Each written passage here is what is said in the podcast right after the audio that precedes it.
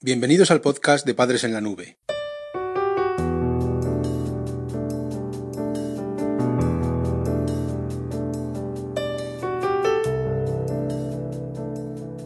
Hola madres y padres en la nube. Bienvenidos al episodio número 27 de nuestro podcast. Hoy, gracias a nuestra compañera Patricia, os hablaremos sobre la violencia de género y la adolescencia. En este capítulo analizaremos la relación entre la violencia de género y la adolescencia y de qué forma puede afectar a tu hijo o a tu hija.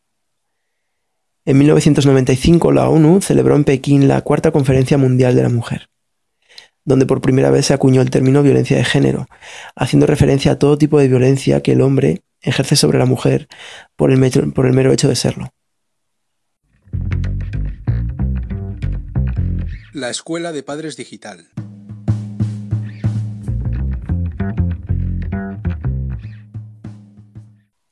Vemos como el mundo cambia, pero la sociedad no. En el suplemento XL semanal sobre violencia de género y adolescencia, publicado el pasado 1 de mayo, se incluía un artículo en el que se exponía un drama atroz. Más de 40.000 adolescentes de entre 14 y 19 años sufren violencia de género. Es una generación que, a diferencia de las anteriores, ha sido educada en valores paritarios y sin embargo vemos que es muy violenta. La elevada cifra, estos 40.000 casos, es más llamativa aún si se tiene en cuenta que el ciclo de maltrato es de sobra conocido y divulgado entre los jóvenes para que lo identifiquen y puedan ponerlo fin en cuanto vean algún signo de él. Se sabe que en los casos de violencia de género, incluso después de que la mujer haya denunciado al hombre, ésta regresa con él. Y esto se llama dependencia emocional, que el mismo ciclo de emociones del maltrato ha generado.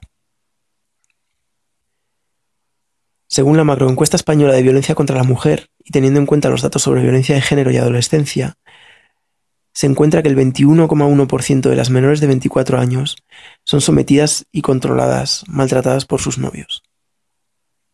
Estamos hablando de una quinta parte de las adolescentes.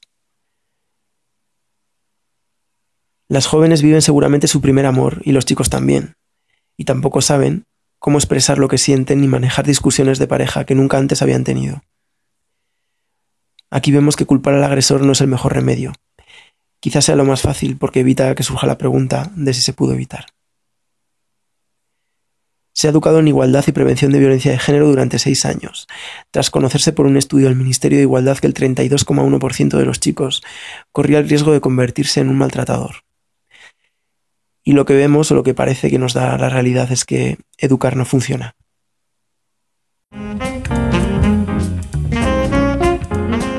Visita nuestra web padresenlanube.com. ¿Y qué pasa cuando tu hija es la víctima? Cuando la violencia de género se produce en tu hogar. A estas alturas te habrás dado cuenta de que tu hija también puede ser víctima de violencia de género.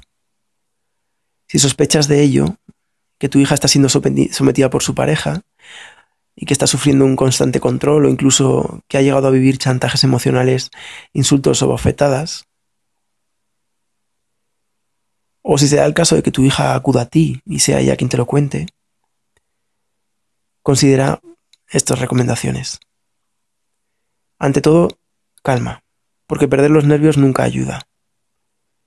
Prepara chocolate caliente, tu sonrisa más maternal y reúnete con ella en un lugar de tu domicilio donde tengáis el mayor, la mayor intimidad para hablar. Lo mejor es no mostrarte controladora, queriendo terminar con la relación de tu hija. Si ejerces control sobre ella, alegando que es por su bien, porque la quieres y porque realmente estás preocupada por ella, en realidad lo que estarás haciendo es presentar argumentos a un hipotético novio maltratador para que ejerza aún más control sobre ella. Sí que te recomendamos que te muestres cercana, que te ganes su confianza preguntándole cómo se siente o si puedes hacer algo porque se sienta mejor. Y la siguiente pregunta obligada, una vez que tienes esta confianza, es que mm, cuánto cree que le va a costar terminar con la relación. Ten en cuenta que aunque tu hija no haya llegado a compartir domicilio con su pareja, el maltrato y sus fases disparan emociones que explican la dependencia emocional. La última de todas tus preguntas debería ser si tu hija desea denunciar los hechos. Esta última cuestión no siempre procede pues no siempre el maltrato ha llegado a ser tan, tan dañino como para acudir a una policía. Además, el hecho de denunciar en sí es traumático. Ten en cuenta que la decisión final ha de tomarla siempre tu hija, salvo si el caso es muy grave y debe ser denunciado. Pero tu hija se niega, tenlo en cuenta. Un buen consejo es que no busques culpables, ni culpes a tu hija de lo que le ha ocurrido, ni a ti, ni a tu pareja. Lo importante es que sea superado de la forma menos dolorosa y que se siga adelante con vuestras vidas. En los casos de violencia de género y adolescencia, siempre es aconsejable buscar ayuda profesional adecuada y huir de los falsos psicólogos y de los coaches. La formación reglada y apropiada en psicología para atender este tipo de conflictos es o bien la psicología cognitivo-conductual o la psicología sistémica. El psicoanálisis es más propio de la psiquiatría. La psicología positiva no resuelve en estos casos demasiado y tampoco abogamos mucho por otras pseudopsicologías como la Gestalt o la lacaniana. Aunque tu hija haya terminado la relación con el maltratador, es muy probable que desarrolle estrés postraumático si no recibe asistencia psicológica que le ayude a asimilar la experiencia por la que ha pasado. Tenlo en cuenta.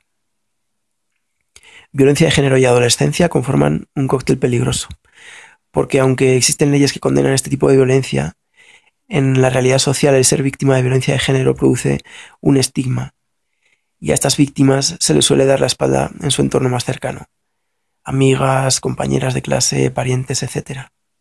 La psicoterapia también es de ayuda si esto pasara.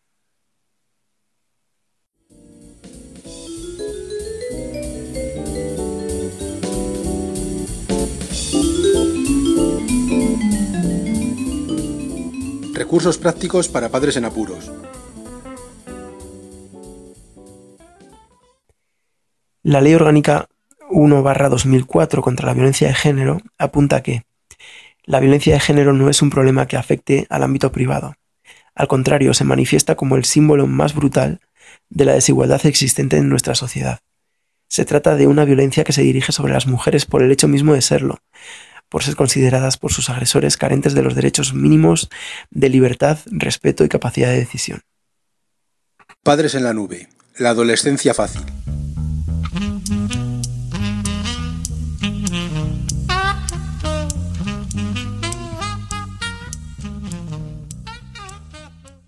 Y por último trataremos el machismo o la sociedad patriarcal.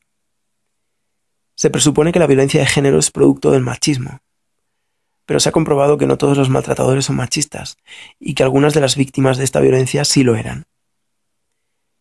¿Qué es el machismo? ¿Hasta qué punto es legítimo decir violencia machista cuando se habla de violencia de género? El patriarcado es un conjunto de prácticas destinadas a favorecer que los hombres desempeñen determinados puestos para dirigir el sistema y perpetuar su dominio y explotación sobre la mujer, y a la vez seguir con su ejercicio de poder desde una posición privilegiada con respecto al acceso a todo tipo de recursos. De esta forma, el patriarcado no admite que la mujer decida sobre su vida con libertad, dónde trabajar, cuántos hijos tener, su apariencia o simplemente decir no. Así la relación entre violencia de género y adolescencia se cronifica. Tanto es así que el sistema patriarcal español contenía y contiene leyes penales y civiles que presionan para someter a la mujer, puesto que le dictan lo que puede o no puede hacer. Por ejemplo, abortar o elegir el orden de apellidos de las hijas. Hasta 1999, cuando un matrimonio tenía hijas, se les ponía de primer apellido el del marido y de segundo el de la mujer. Así se daban casos que destrozaban algunas adolescencias.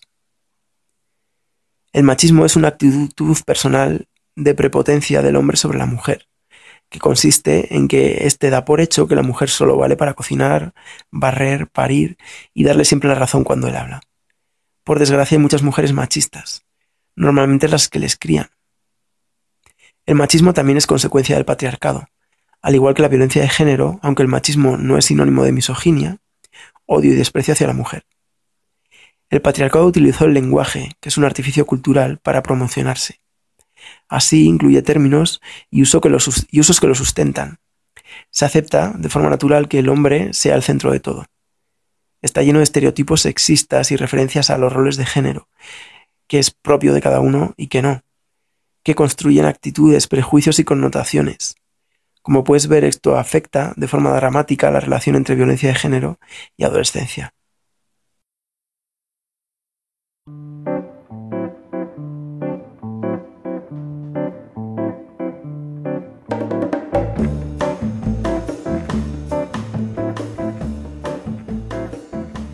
El podcast de Padres en la Nube se distribuye bajo licencia Creative Commons. Puedes copiar, distribuir, promocionar y compartir este podcast siempre que menciones el nombre del autor y lo difundas con una licencia igual a la que regula la obra original.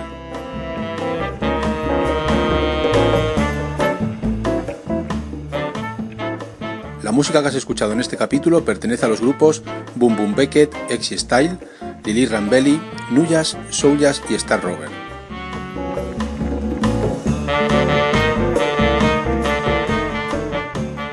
Podcast creado y distribuido desde España por Félix Martínez. Voces por Daniel García. Padres en la nube.